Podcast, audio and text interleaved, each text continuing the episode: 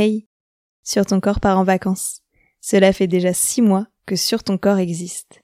Et on se retrouve à la rentrée pour continuer cette belle aventure.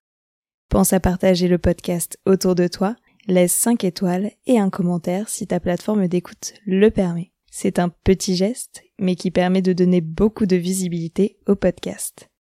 Et surtout, n'hésite pas à me partager tes envies et tes idées pour les prochains épisodes de Sur ton corps. Je suis curieuse de connaître ton avis. Et je te laisse avec le dernier épisode de la saison.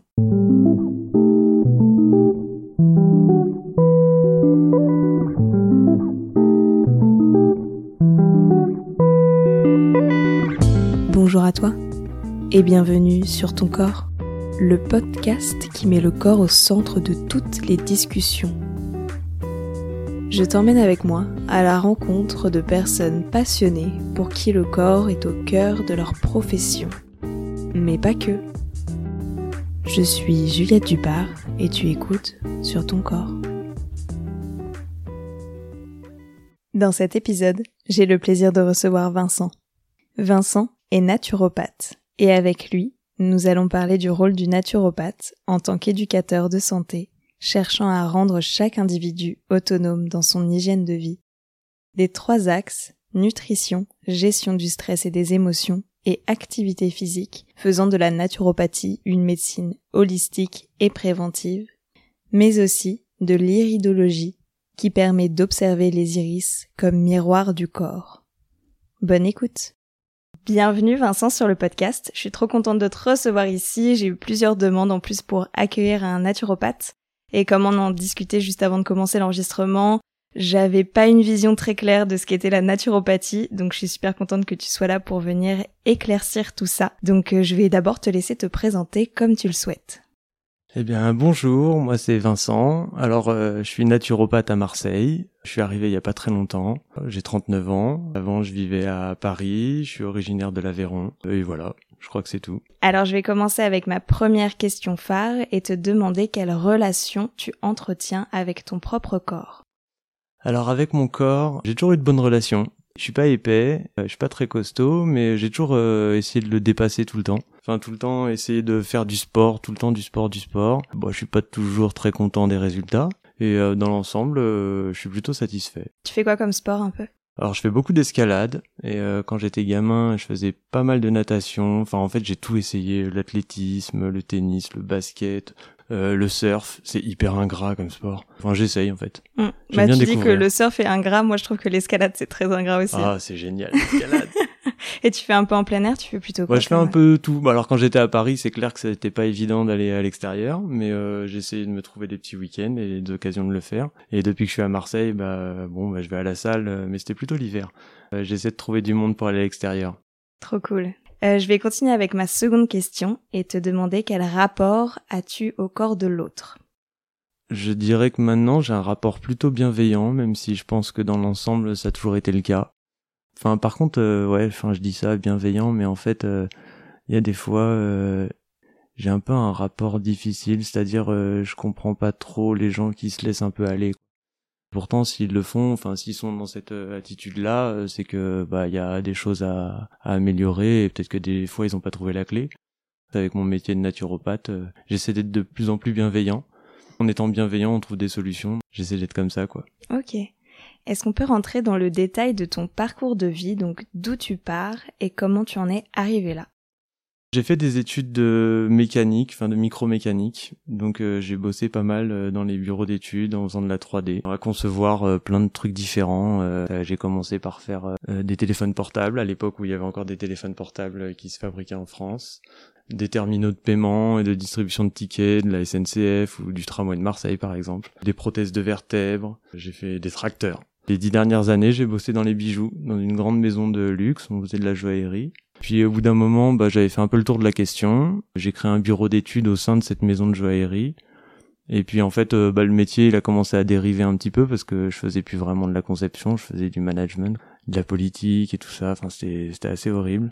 Moi, j'aimais bien au début parce que ça me permettait de former les gens et comme j'avais pas mal euh, fait de choses, euh, j'aimais bien transmettre. Et puis au moment où c'est devenu trop politique et tout ça, je m'écartais de plus en plus et j'ai arrêté. Et ça faisait pas mal d'années que je m'intéressais plus aux plantes, puis j'avais eu des difficultés de santé, donc je m'intéressais un peu à la santé. J'ai eu un projet de production de plantes médicinales alors je me suis formé un petit peu, j'ai fait des stages, euh, j'ai fait plein de trucs. Et puis comme j'avais de la famille agriculteur, euh, j'avais un peu les pieds dedans, donc je voyais un peu le monde que c'était. Et en fait, je m'étais complètement trompé. C'est un métier euh, de fou. Enfin, la production de plantes médicinales, c'est un truc. En fait, je pense qu'on n'en vit même pas. C'est soit c'est une passion, soit faut vraiment pas essayer de le faire. C'est c'est horrible. Et du coup, bah de plus en plus, je me suis intéressé à la naturopathie jusqu'à euh, essayer de faire plein de trucs euh, de santé, euh, de, sur l'alimentation, le sport. En fait, je savais pas, je faisais de la naturopathie vraiment sans le savoir. Et puis au fur et à mesure, à force de chercher, bah, j'ai découvert que je m'approchais de plus en plus de la naturopathie. Et puis j'ai pris le, la décision de tout arrêter et de me former. Donc ça a duré une bonne grosse année bien intense. après j'ai un peu voyagé, puis je me suis retrouvé à Marseille. Ok. Et euh, quand t'as décidé de te former à la naturopathie, t'avais déjà arrêté ton ancien travail? Ouais. Ok. Ouais, je vous. En fait, il y a, y a, des formations euh, qui permettent de le faire à temps plein et des formations qui permettent de le faire euh, sur trois ans euh, en cours du week-end et du soir. Mais clairement, mon taf, il était trop trop intense, quoi. Je pouvais pas faire les deux en même temps. C'était d'un stress monumental. Et puis je suis un peu comme ça, c'est-à-dire soit je fais A, soit je fais B, mais je fais rarement l'un des deux. Enfin, je trouve qu'on n'arrive pas à faire les choses correctement. Du coup, j'aime bien faire les choses à fond ou pas du tout. Ok, je vois très bien le genre de personnalité. Je reviens parce que ça a un peu piqué ma curiosité quand t'as parlé des plantes médicinales, c'est ça? Ouais. Ça consiste en quoi en fait? Comment on les produit? Euh, bah alors des plantes médicinales, euh, moi moi je me suis beaucoup intéressé à la permaculture et toutes ces tous ces aspects-là. Comment on produit des plantes médicinales Alors euh, les plantes médicinales en France, il y en a 140, il y a une liste de 140 ou 144 plantes qu'on a le droit de vendre. On connaît euh, les grands espaces de production de la lavande avec des champs à, perte de vue et ainsi de suite. Mais moi, je m'étais plus intéressé au, travers de la permaculture à des toutes petites productions. On plante euh, plein de variétés de plantes différentes. Après, on cueille, on fait sécher, on fait des hydrolats, on fait des huiles essentielles, on fait des tisanes, on fait des baumes. Alors, soit on vend directement les plantes sèches ou fraîches, soit on les transforme, comme je disais, en baume et ainsi de suite. Et on vend ces produits-là, ouais. Ok. Et t'as eu ça pendant un an? Ah non, ça j'ai fait des stages. J'ai fait plein de stages, j'ai fait du woofing, j'ai été rencontrer plein de producteurs euh, dans le sud de la France, mais euh, ça m'intéressait à fond quoi. Mais en fait, je me suis aperçu que c'était dur parce qu'en fait, euh, de ces 140 plantes, pour être clair, en fait, pour produire des plantes médicinales, le premier blocage c'est l'accès à la terre. On n'a pas tous de la famille qui a de la terre. Deuxièmement, en termes de législation, on est tout le temps borderline. C'est-à-dire, tu te pointes à ton, au marché du coin et tu poses tes sachets de plantes, tes tisanes, tes baumes et tout ça, mais t'as pas le droit de donner d'allégations. Tu peux pas dire, je sais pas, euh, le thym, euh, c'est bon pour les voies respiratoires, ou le romarin, ça va être bon pour le foie. Donc en fait, euh, en gros, t'essaies de vendre un produit dont tu peux même pas parler. Tout ça pour avoir un travail qui te demande 365 jours de présence, et pour gagner, bah, trois copecs. Ceux que je connais, qui ont les productions les plus intéressantes, ça fait 15 ans qu'ils font ça, c'est un couple d'amis. Bah, en 15 ans, je crois que c'est la première année euh, où ils commencent à se verser une paye. C'est un peu compliqué. Ouais, ouais, je vois. Mais en tout cas, c'est super intéressant que tu aies pu voir euh, ce mécanisme-là. Parce que moi qui euh, aime beaucoup, je sais pas moi, les huiles essentielles, les plantes et tout ça, en fait, j'ai aucune idée de comment c'est produit et je trouve ça un peu lamentable en t'entendant parler de pas savoir d'où ça bah, vient. Ouais, mais en même temps, enfin, il faut s'y intéresser et puis quand on commence à mettre le doigt dedans. Il y a tellement de choses. Mm. Euh, même moi, les plantes, je suis nul en plantes. Hein. Franchement, euh, je suis un naturopathe. Je pense que je dois être le naturopathe de France le plus nul sur les plantes. Et pourtant, j'adore ça. Mais il y en a tellement. Enfin, c'est une, c'est une vocation. Quand j'entends euh, Séverine, elle connaît toutes les plantes. Des fois, elle part dans la forêt, elle revient avec son panier. elle a plein de plantes et il y a de quoi manger. Mais moi, je, à part marcher et les regarder, je sais même pas de quoi on parle. Ouais, ouais. Impressionnant. Et je voulais te demander, pour continuer sur la naturopathie, comment devient-on naturopathe? Parce que je sais que j'ai pas mal de gens qui étaient intéressés là, euh, des auditeurs et auditrices du podcast, sur euh, potentiellement faire des formations en naturopathie. Et euh, j'ai l'impression qu'il y a un peu plein de choses. J'ai vu des petites formations très courtes, des formations en ligne, des plein plein de choses et du coup je voulais savoir comment on devient naturopathe ou en tout cas comment toi tu es devenu naturopathe. Alors euh, comment on devient naturopathe? Bah, Comme tu disais il y a plein de façons différentes de le faire. Il y a des formations en ligne, il y a des formations en présentiel, il y a des formations de 1500 heures, il y a des formations, j'ai même vu, euh, je sais plus, une fois sur Groupon, une formation à 69 euros qui donnait un certificat et c'était une formation de trois jours. Ah, j'ai les cheveux qui se sont dressés sur la tête, quoi. Devenir naturopathe en trois jours, non mais c'est une blague la formation de naturopathe, elle est quand même très large et en fait il y a plein de choses, il y a plein d'écoles de naturopathie. Si je dois résumer, plein de gens voient la naturopathie comme l'utilisation, on soigne avec des plantes. En fait, la naturopathie, c'est pas ça. La naturopathie, c'est trois grands axes. C'est l'alimentation, l'exercice physique et la gestion du stress et des émotions. Et à côté de ça, moi, ce que j'appelle des béquilles, c'est les plantes, les techniques d'hydrologie, euh, les techniques de respiration, les techniques de massage, euh, les techniques un peu plus énergétiques, des techniques vibratoires, tout un tas de techniques. Et moi, en fait, j'appelle ça des béquilles plutôt pour les plantes parce que je les utilise de manière à aider la personne dans sa démarche. Par exemple, quand on change d'alimentation, c'est pas toujours évident. Alors euh, pour aider la personne, eh ben on peut utiliser des plantes soit pour accélérer le processus, soit pour euh, faciliter euh, certains symptômes qui sont trop difficiles à vivre pendant la phase de transition. Donc la naturopathie, c'est un peu ça. Comment on se forme? Soit on a du temps et beaucoup d'argent, et on choisit une des écoles de la FENA, par exemple, la Fédération des écoles de naturopathie, qui regroupe, au départ c'était trois écoles, maintenant il doit y en avoir cinq ou six, mais je dois sûrement me tromper, il y en a plus. Et donc c'est une formation, soit en un an en intensif, donc du lundi au vendredi, 8 heures par jour, et autant te dire que le week-end tu sors pas la tête des bouquins, sinon tu, tu dérives très vite. Soit tu le fais en trois ans, souvent. C'est des cours du week-end et quelques soirs. Donc là, tu as un peu plus de temps. Il y a des formations en ligne qui sont aussi de bonne qualité, je pense. Ça, en fait, tout, tout dépend du nombre d'heures qui sont allouées. De toute façon, par exemple, moi j'ai fait une école qui est à peu près autour de 1500 heures. Si t'en fais moins, il va falloir bosser après.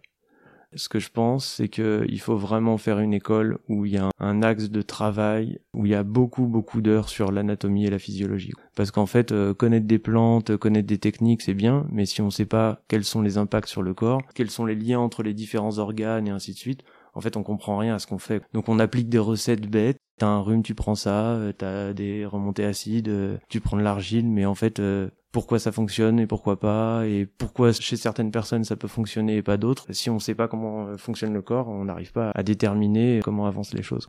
Ok. Il y a plein de façons de faire. Il faut prendre la façon la plus adaptée à chacun pour se former mais euh, clairement euh, plus il y a d'heures et mieux c'est. Et après ça dépend de la qualité des heures aussi, je suis d'accord, mais euh, ça c'est toujours un peu compliqué de pouvoir comparer. Ok, non mais ça donne déjà une bonne image de comment on se forme et qu'est-ce qu'on peut regarder aussi quand on cherche un naturopathe, qu'est-ce qu'on peut regarder avant de prendre rendez-vous aussi, de voir qu'est-ce qu'il a fait, si c'est transparent aussi, de la manière dont il s'est formé et tout ça. Je me rappelle des premiers cours qu'on avait sur l'histoire et les principes de la naturopathie et je me rappelle d'un prof qui nous disait si vous allez voir un naturopathe et que vous ressortez et que ce que seule chose que vous avez, c'est une liste de plantes, de compléments alimentaires et de d'huile essentielle à prendre, c'est que vous n'avez pas été voir un bon naturopathe.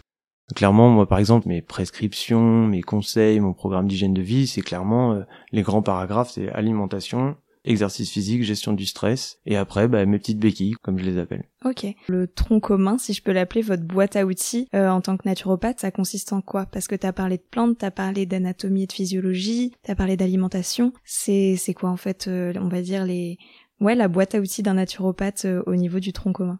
Le tronc commun, moi je le répète, hein, alimentation, exercice physique, gestion du stress. Et puis après, bah, en fonction de la personne que tu as en face, euh, bah, soit tu vas lui proposer euh, de la méditation si elle est ouverte à ça, soit tu vas lui proposer euh, des exercices de respiration. Bah, là, on est un peu dans la gestion du stress. soit tu peux lui proposer des cours de yoga, soit tu peux lui proposer d'aller faire du sauna, de mettre une veste kawaii d'aller courir une demi-heure pour transpirer à fond quelques plantes pour l'aider à détoxifier son foie ou ses reins. C'est un peu le médecin généraliste, quoi, le naturopathe. Après, en fonction de ses affinités, il y a des choses qu'il aime bien faire. J'aime bien le massage et la réflexologie plantaire que j'ai pas pu mettre en place encore pour l'instant parce que je me suis blessé à l'épaule, donc autant dire que faire du massage quand on a l'épaule qui est pas très stable, c'est pas terrible.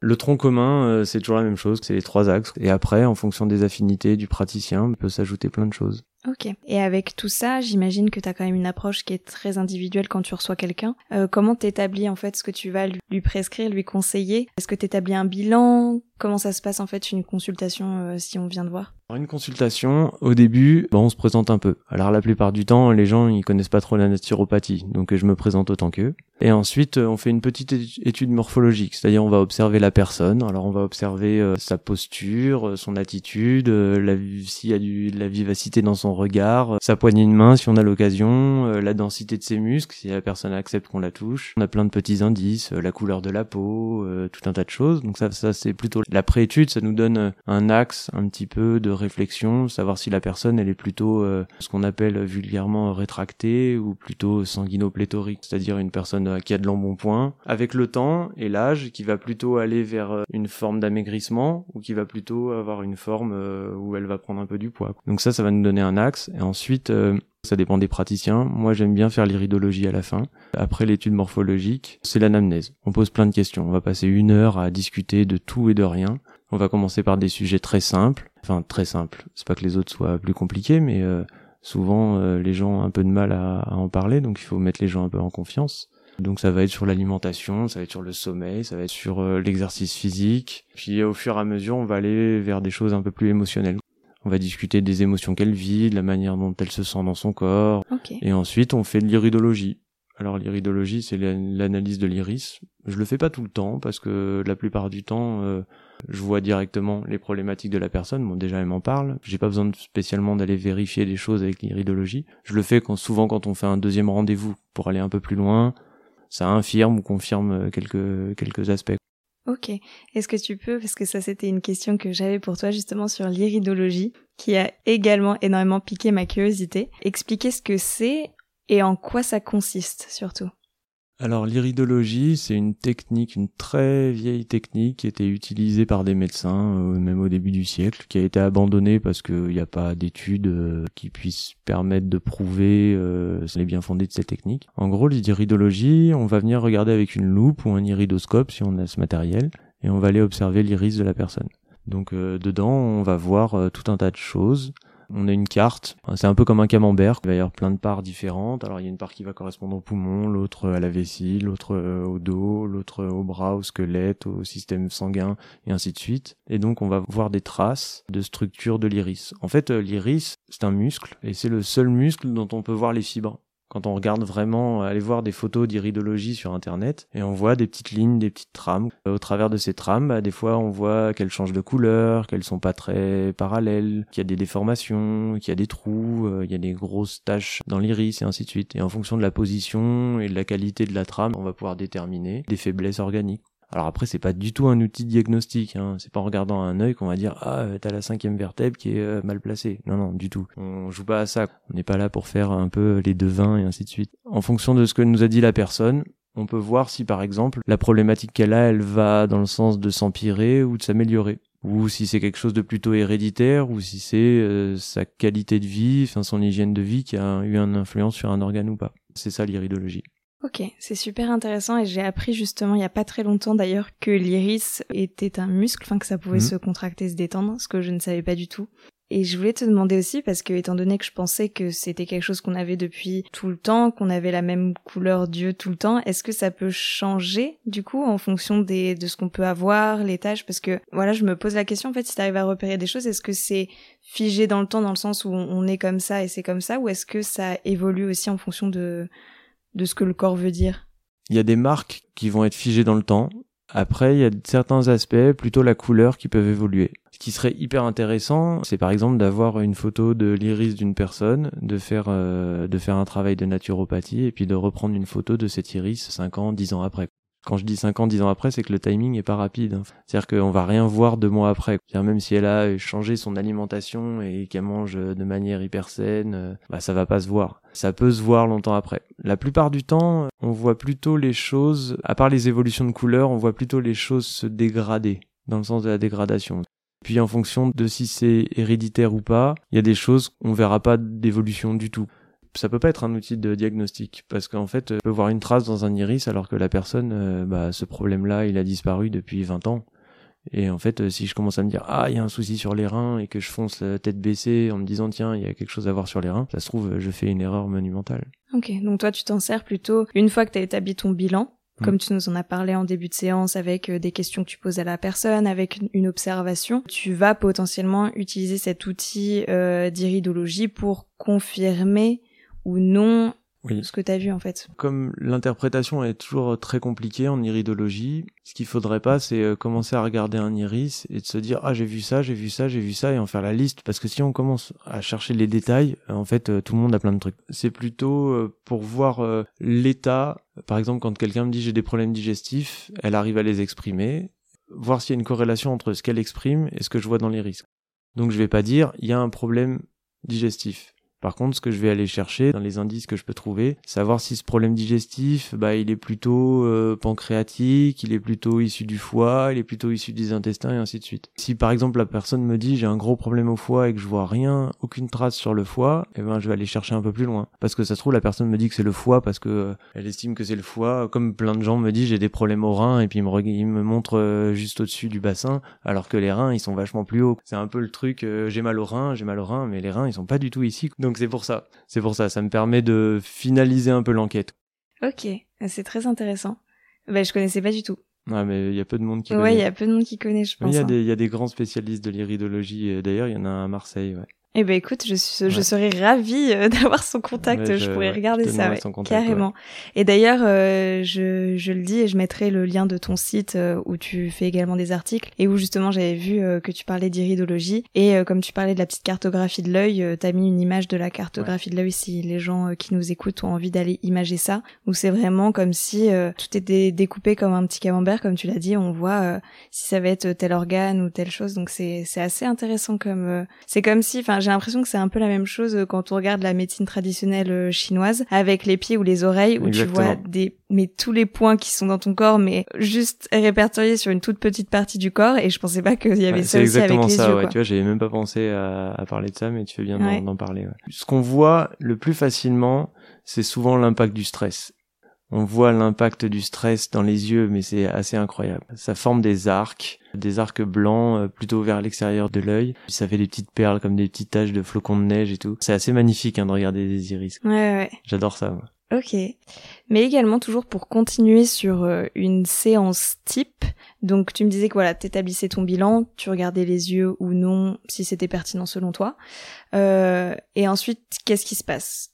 Je donne des conseils, toujours sur les mêmes trois axes. Et puis, en fait, euh, il y a un truc que j'aime bien faire aussi, c'est euh, donner une feuille et un stylo euh, aux gens qui viennent en consultation pour qu'ils puissent prendre des notes. Alors, je leur dis direct, hein, vous embêtez pas à prendre des notes sur les conseils que je vais vous donner parce que je vous les enverrai par mail derrière. Mais c'est juste que des fois, en fait, eux disent des choses, ça tilte, et il faut qu'ils puissent les noter, quoi. Ou même moi, des fois, je dis des trucs, ça leur parle, et voilà, ils peuvent les noter. Donc en fait, ils repartent avec ce petit papier où ils ont noté des trucs. Moi, des fois, ils notent rien du tout. Des fois, il y en a qui notent la date, leur nom, et puis c'est tout. je leur envoie donc des conseils, je leur donne un peu des repères dans le temps, euh, de leur dire, ok, faites ça pendant tant de temps. Par exemple, euh, quand il y a des, des détox à faire, je dis, attendez, sautez pas sur la détox en premier lieu euh, prenez le temps d'inscrire un peu votre hygiène de vie, de changer un peu votre alimentation et après faites le travail de détox. Donc voilà, je leur donne un peu des repères. De temps en temps, je leur donne de la lecture. Quand on a pu discuter sur des aspects émotionnels et tout ça et qu'on a mis le doigt sur certaines problématiques de leur vie, de temps en temps, je leur donne des petites lectures parce que moi j'ai beaucoup lu aussi, j'ai j'ai bossé beaucoup beaucoup beaucoup là-dessus. Euh, J'en fais profiter les gens qui viennent me voir soit ça a fonctionné dès le premier coup, soit euh, ça a pas vraiment fonctionné, ou alors euh, ils ont pas tout fait, ou alors euh, les conseils que je leur ai donnés étaient trop compliqués ou pas applicables. J'évite de faire des trucs comme ça, mais bon, des fois on, on sait pas trop quoi. Après ils me rappellent ou pas. pour demander des précisions, s'ils ont des questions, s'ils ont il y a un truc qu'ils ont pas compris ou choses comme ça. Je leur force jamais la main. Je leur propose souvent un ou deux mois après de revenir me voir c'est eux qui décident. On prend la plupart du temps, on prend même pas rendez-vous pendant la consultation. Ça dépend des personnes. Il y a des gens qui ont besoin d'avoir une autre consultation dans deux mois parce que ça leur donne un objectif et euh, du coup ça les challenge et ils font le truc. Et puis euh, il y en a, ils reviennent spontanément euh, deux trois mois après. Des fois parce que bah ça a fait une bonne amélioration, ils aimeraient bien aller un peu plus loin. Des fois parce que ça a bien fonctionné, mais il y a des trucs qui sont un peu difficiles à mettre en place. ça dépend des personnes. Ok. Et après, qu'est-ce que les gens ont à faire une fois qu'ils sortent de ton cabinet avec tous les conseils? C'est de les appliquer C'est C'est de les appliquer. J'essaie de laisser plein de portes ouvertes. Je vais donner des conseils sur la gestion du stress, par exemple. Je vais donner plein de conseils différents, plein de méthodes différentes pour qu'ils essaient. Il n'y a pas une méthode qui marche, il n'y a pas une méthode magique, il n'y a pas une méthode qui marche mieux qu'une autre. Ça, c'est une vue de l'esprit. Mais je me rends compte qu'il y a beaucoup de gens, ça les, ça les perd. Du coup, ils savent pas laquelle ils doivent faire, laquelle. Alors, ils me rappellent, mais je fais laquelle? Je dis, mais faites celle qui vous plaît. Je suis en train de changer un peu pour être peut-être un petit peu plus directif. Mais voilà, les gens, en fait, ils repartent de la consultation, ils ont leur programme d'hygiène de vie et ils appliquent les conseils. Tant qu'ils peuvent, au rythme où ils peuvent, et puis en fonction de s'ils ont de la famille ou pas, des fois, faire des changements alimentaires quand on a des enfants, bah, c'est un peu compliqué de faire euh, de menus. Les enfants, le mari ou la femme en profitent aussi parce que le changement alimentaire s'applique un peu pour tout le monde, donc c'est cool.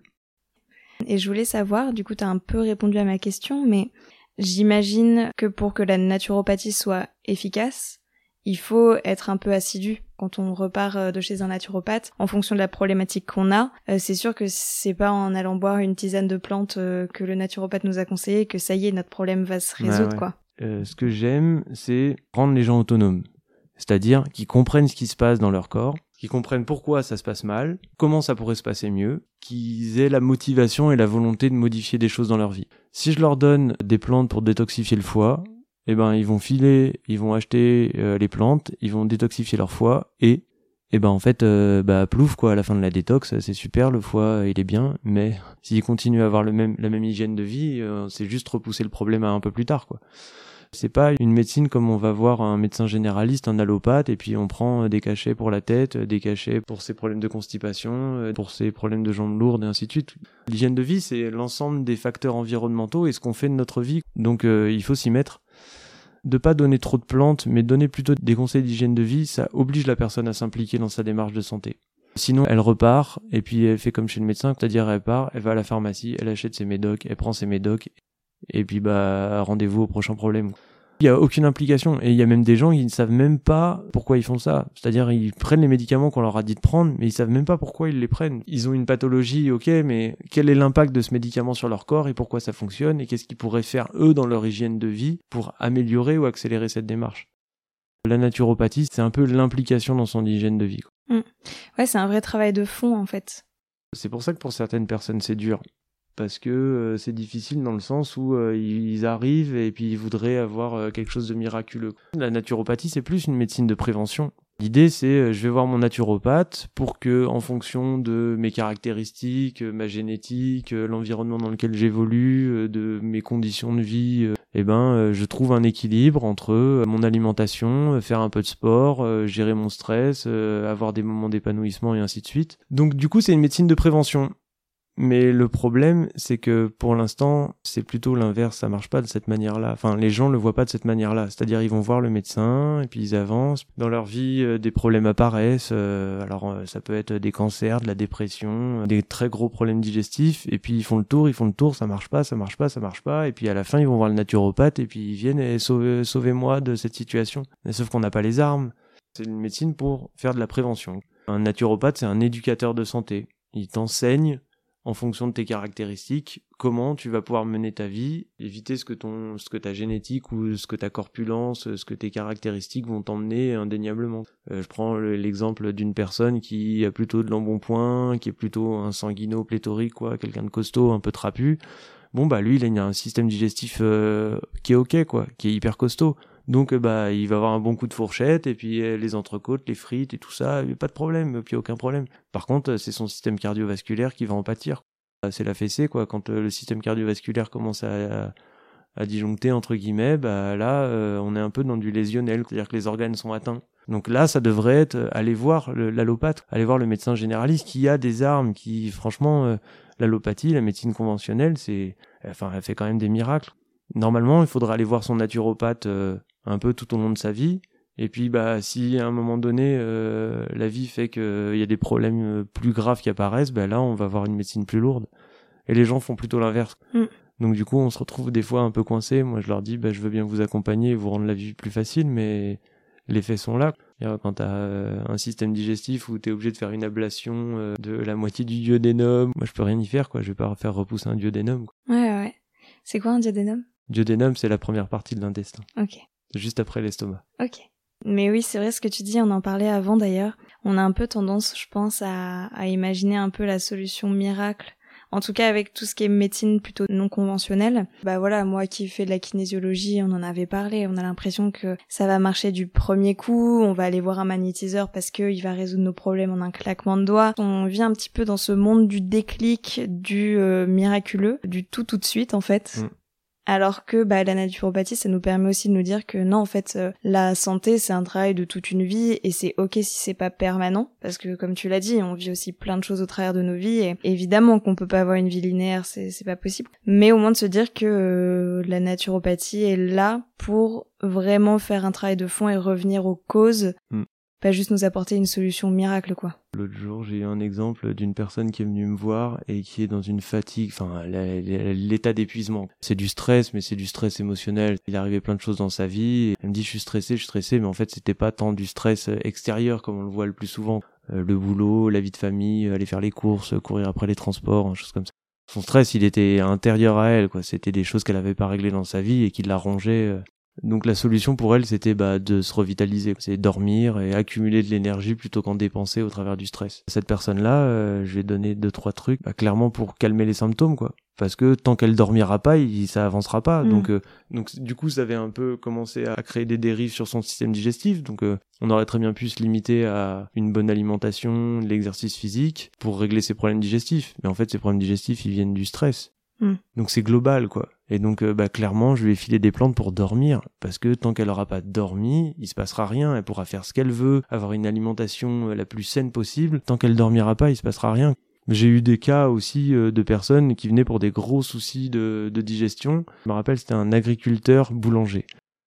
Quand il était pas au fourneau, il était sur le tracteur. J'ai jamais vu un mec autant bosser il n'avait pas une alimentation très, enfin, qui était plutôt équilibrée, quoi. Mais en fait, il dormait pas. Ce mec-là ne faisait jamais de sieste. Pour lui faire une sieste, c'était perdre du temps. Même la nuit, je pense que, en fait, il dormait pas. Il réfléchissait à sa journée du lendemain. Et en fait, il a fait les quelques modifications d'alimentation. Et je lui ai dit, il y aura du mieux, mais ça va pas être révolutionnaire. Et un jour, il m'appelle. Il me dit, bah, en fait, la semaine dernière, euh, je suis tombé du tracteur.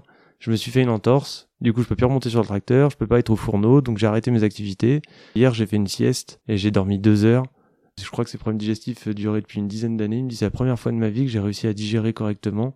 Et quand je vais aux toilettes, bah, ça se passe normalement. Ton corps t'a imposé de dormir. Mais comme C'est vraiment euh, global, quoi. C'est vraiment tout, tout. Et tu peux pas euh, aborder la digestion sans aborder euh, le stress, sans aborder les émotions, sans aborder, enfin, bref. Un corps, c'est pas, pas un saucisson qu'on découpe en tranches. C'est en, en ça que je trouve que c'est bizarre, tu vois, d'aborder les choses dans la médecine conventionnelle en disant je vais voir un gastro-entérologue bah ouais, mais ton gastro-entérologue, il va traiter tes problèmes gastriques. Alors, euh, s'il est un peu ouvert, bah, il va te poser des questions sur euh, la manière dont tu mènes ta vie, ainsi de suite, mais ouais, t'as pas traité un corps entier. Quoi. Ouais, ouais.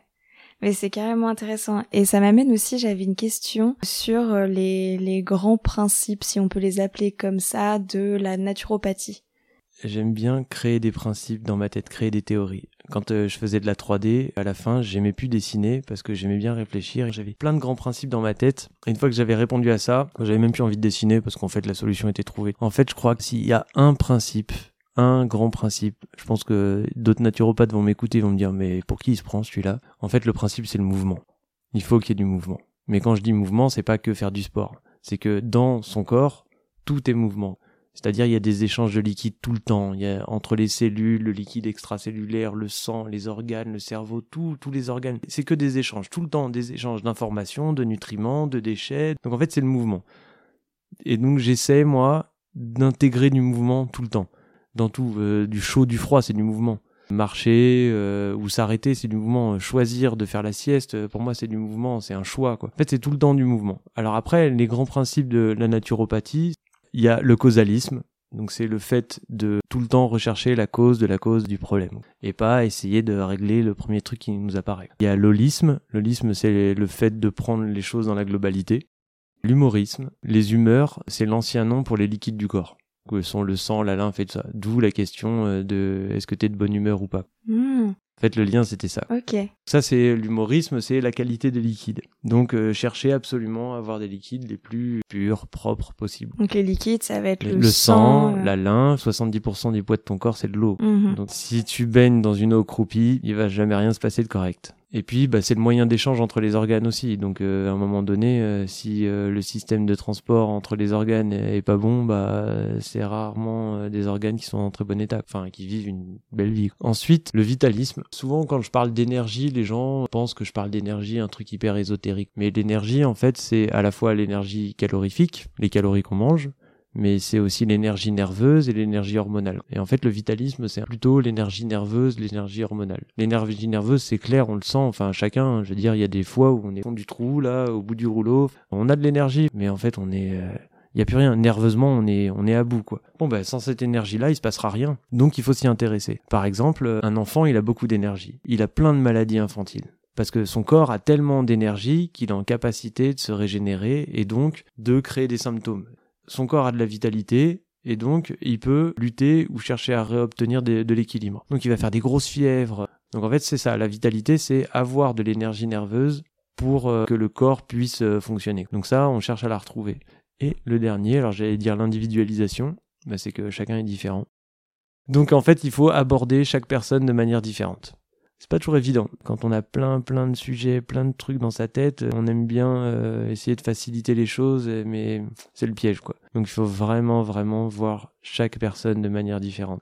Ça arrive que dans une même journée, j'ai des consultations pour exactement la même pathologie, le même déséquilibre, avec exactement le même type de personne en face. J'ai l'impression d'avoir euh, des sœurs jumelles. Et en fait, la manière d'aborder et la manière de trouver les solutions sera totalement différente. Donc il faut surtout faire attention à ça. C'est très intéressant et moi je crois que c'est ça que j'apprécie beaucoup dans la naturopathie. Avant du coup d'en discuter avec toi et de faire mes petites recherches aussi avant de te recevoir, j'avais vraiment l'impression que c'était un terme euh, très fourre-tout J'en connais énormément de valeurs euh, que j'apprécie beaucoup dans l'approche naturopathique. Le fait de prendre les gens dans leur individualité, moi je trouve que c'est tellement primordial. D'aller à la cause, pareil. Et aussi, euh, ça tu l'avais dit, c'est d'intégrer en fait euh, la personne dans sa démarche, quoi, de la renseigner, de lui donner des clés, des informations pour qu'elle soit autonome dans sa guérison mm. ou dans, dans son hygiène de vie, en fait, tout simplement. C'est l'arme la plus forte. Une fois qu'une personne elle est convaincue pour convaincre une personne de se motiver et de s'impliquer dans son truc, il faut qu'elle comprenne ce qu'elle fait. Une fois qu'elle a compris ce qui se passe, elle commence à tester des choses. Et puis ça marche, ça marche pas, ça oui, ça non, hop. À la fin, elle, maîtrise un peu les aspects qu'elle a,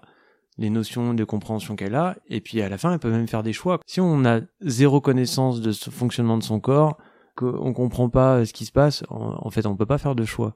La plupart du temps, c'est ce qui se passe quand on va voir le médecin euh, généraliste. On n'a pas vraiment le choix, quoi. C'est-à-dire qu'on nous dit, bah fais ça, est-ce que j'ai le choix ou pas? Euh, Non, j'ai pas vraiment le choix. Dans mes conseils, j'essaie de donner plusieurs axes pour un même problème. De toute façon, la meilleure manière d'apprendre, c'est de tester. Mm, complètement. Ouais, je suis très d'accord avec ça. Et tu as déjà donné beaucoup d'exemples, mais je voulais savoir euh, quelles sont les raisons pour lesquelles les gens euh, vont voir un naturopathe? Alors, la plupart du temps, ils viennent me voir pour des problèmes digestifs. Ça, c'est le, vraiment le truc central. Central, quoi. C'est très rare que j'ai des gens euh, qui viennent pas me voir pour ça. Ou alors, s'ils viennent pas me voir pour des problèmes digestifs, ce qui est ouais, vraiment rare, ils viennent pour ils viennent pour des soucis de stress, d'anxiété choses comme ça. Bon, la plupart du temps, quand on creuse un peu, bah ils ont des problèmes digestifs. Ou quand ils ont des problèmes digestifs, si on creuse un peu, ils ont des gros soucis de stress. Les déséquilibres qui impliquent d'aller voir un naturopathe, ça va être soucis digestifs, les problèmes de peau, les problèmes de cycle pour les femmes. D'ailleurs, euh, enfin c'est assez incroyable. Je crois que 90% de ma clientèle sont des femmes. Parmi ces femmes, euh, quasiment 90% de cycle. Bon, après des problèmes de peau, des problèmes d'anxiété, des problèmes euh, ORL, les sinusites, les allergies au pollen, choses comme ça. En fait, il y en a plein. Hein. perdre du poids aussi. C'est parce que le champ d'action est, est, tellement large en fait. Le champ d'action est très large. Ouais, ouais. Ok. La grande majorité, c'est ça. Ouais. Et question un peu plus euh, perso peut-être, qu'est-ce que toi tu préfères dans tout ce que tu as appris et ce que tu apprends encore de la naturopathie? Est-ce que tu as un petit truc où tu vas aller acheter plutôt un bouquin de ce type-là ou te renseigner plus sur euh, une thématique en particulier? L'aspect physique, donc celle qui va m'intéresser le plus sur l'aspect physique, c'est la digestion, parce que c'est une usine incroyable, et le système hormonal, le système endocrinien le système endocrinien, c'est parce que c'est le lien entre tous les organes. Mais bon, je vais, je pense que je finirai ma vie que j'aurais toujours pas bien compris euh, tout parce que c'est de ces deux systèmes-là, on en découvre tous les jours. Genre le microbiote, par exemple, bah en fait, on ne fait que peler euh, l'oignon, euh, on a fait que les premières couches. Je pense qu'il y a peut-être 50 ans ou encore 60 ou 70 ans de recherche à faire pour bien comprendre ce que c'est que le microbiote. Moi, je suis là, petit naturopathe avec mes petites études, euh, avant que je comprenne euh, réellement le fond, le fond, le fond du sujet. Je pense que j'ai des kilomètres de lecture à faire encore. ouais. Enfin, on est fait pour apprendre, quoi, et c'est trop bien d'apprendre toute sa vie. Et après, le deuxième aspect, c'est l'aspect émotionnel. J'ai pas mal travaillé sur moi pendant des années parce que bah, j'avais plein de problèmes. Enfin, j'ai pas fait des psychanalyses ou psychothérapie parce que j'étais un peu trop orgueilleux et je voulais faire les choses par moi-même. C'est un peu naze, mais bon. Moi, j'ai compris à la fin que ça servait à rien de faire comme ça et il vaut mieux se faire aider. Hein. Franchement, c'est des années euh, perdues ou gagnées à essayer de trouver euh, des solutions. Mais en fait, un jour, euh, j'ai vraiment compris que quand on essayait de régler ces soucis mentaux qu'on a tous, quoi, ces petites névroses d'enfance et tout ça, et eh ben on tournait en rond, en rond, en rond autour du mental, et qu'à un moment donné, il fallait lâcher avec ça, et qu'il fallait vivre les choses. En ce moment, j'arrête. Euh, enfin, ça fait quelques années. Enfin, quand je dis des années, ça fait deux ans que j'ai arrêté de lire là-dessus, parce qu'à un moment donné, il faut appliquer. Comme je disais, euh, ça sert à rien de tourner dans son mental, il faut appliquer. Donc maintenant, aujourd'hui, j'essaie de gérer mes émotions et de les voir venir. Et c'est plutôt pas mal. Moi, des fois, je prends des grandes claques, mais, euh, c'est pas mal. C'est la vie. C'est la vie, c'est cool, j'adore. Trop bien. Et je sais également que tu fais un, un podcast avec euh, Radio Grenouille. Donc pour les Marseillais qui nous écoutent, euh, vous savez que Radio Grenouille est une radio marseillaise. Pour les autres, eh bien maintenant vous savez. Et je voulais savoir qu'est-ce qui t'avait motivé à créer des podcasts autour de la naturopathie. Nos profs nous ont rabâché à longueur de temps qu'un naturopathe, c'est un éducateur de santé. J'ai toujours bien aimé discuter, ça se voit peut-être, hein, je parle beaucoup. Et la radio, c'était un truc qui me faisait marrer. Et puis c'est en fait c'est un truc que je connais pas, enfin que je connaissais pas. Euh, j'ai commencé il y a 2-3 mois. Comme tous les autres trucs que j'ai fait dans ma vie, c'est euh, t'y vas à fond ou t'y vas pas du tout. Comme je connaissais pas, j'ai dit j'aimerais bien découvrir, donc euh, j'y suis allé. Et puis bah j'ai envoyé un mail à Radio Grenouille. Je leur ai proposé des podcasts. Ils m'ont dit bah banco, on fait ça. C'est rigolo, moi je m'éclate. C'est un peu du challenge, puis c'est marrant. Ok, bah écoute, je mettrai tout ça dans la barre d'infos de, dans la description du podcast. Et on va conclure cet épisode par ma dernière question qui est quel conseil donnerais-tu à nos auditeurs et à nos auditrices pour qu'ils puissent se réapproprier leur corps? Eh ben, de faire quelque chose avec. Mais faites quelque chose avec votre corps, quoi. Du mouvement, du mouvement. Faites du mouvement, je sais pas, marcher. Euh, et puis, pour se réapproprier son corps, bah, rentrer en connexion avec. Pour certaines personnes, ça peut être très compliqué parce qu'ils ont une un, relation avec leur corps euh, un peu difficile ou trop éloigné. Mais en fait, l'éloignement de son corps, c'est quand on s'en sert pas. Quand on se sert trop de sa tête et pas assez de son corps, eh ben on s'éloigne.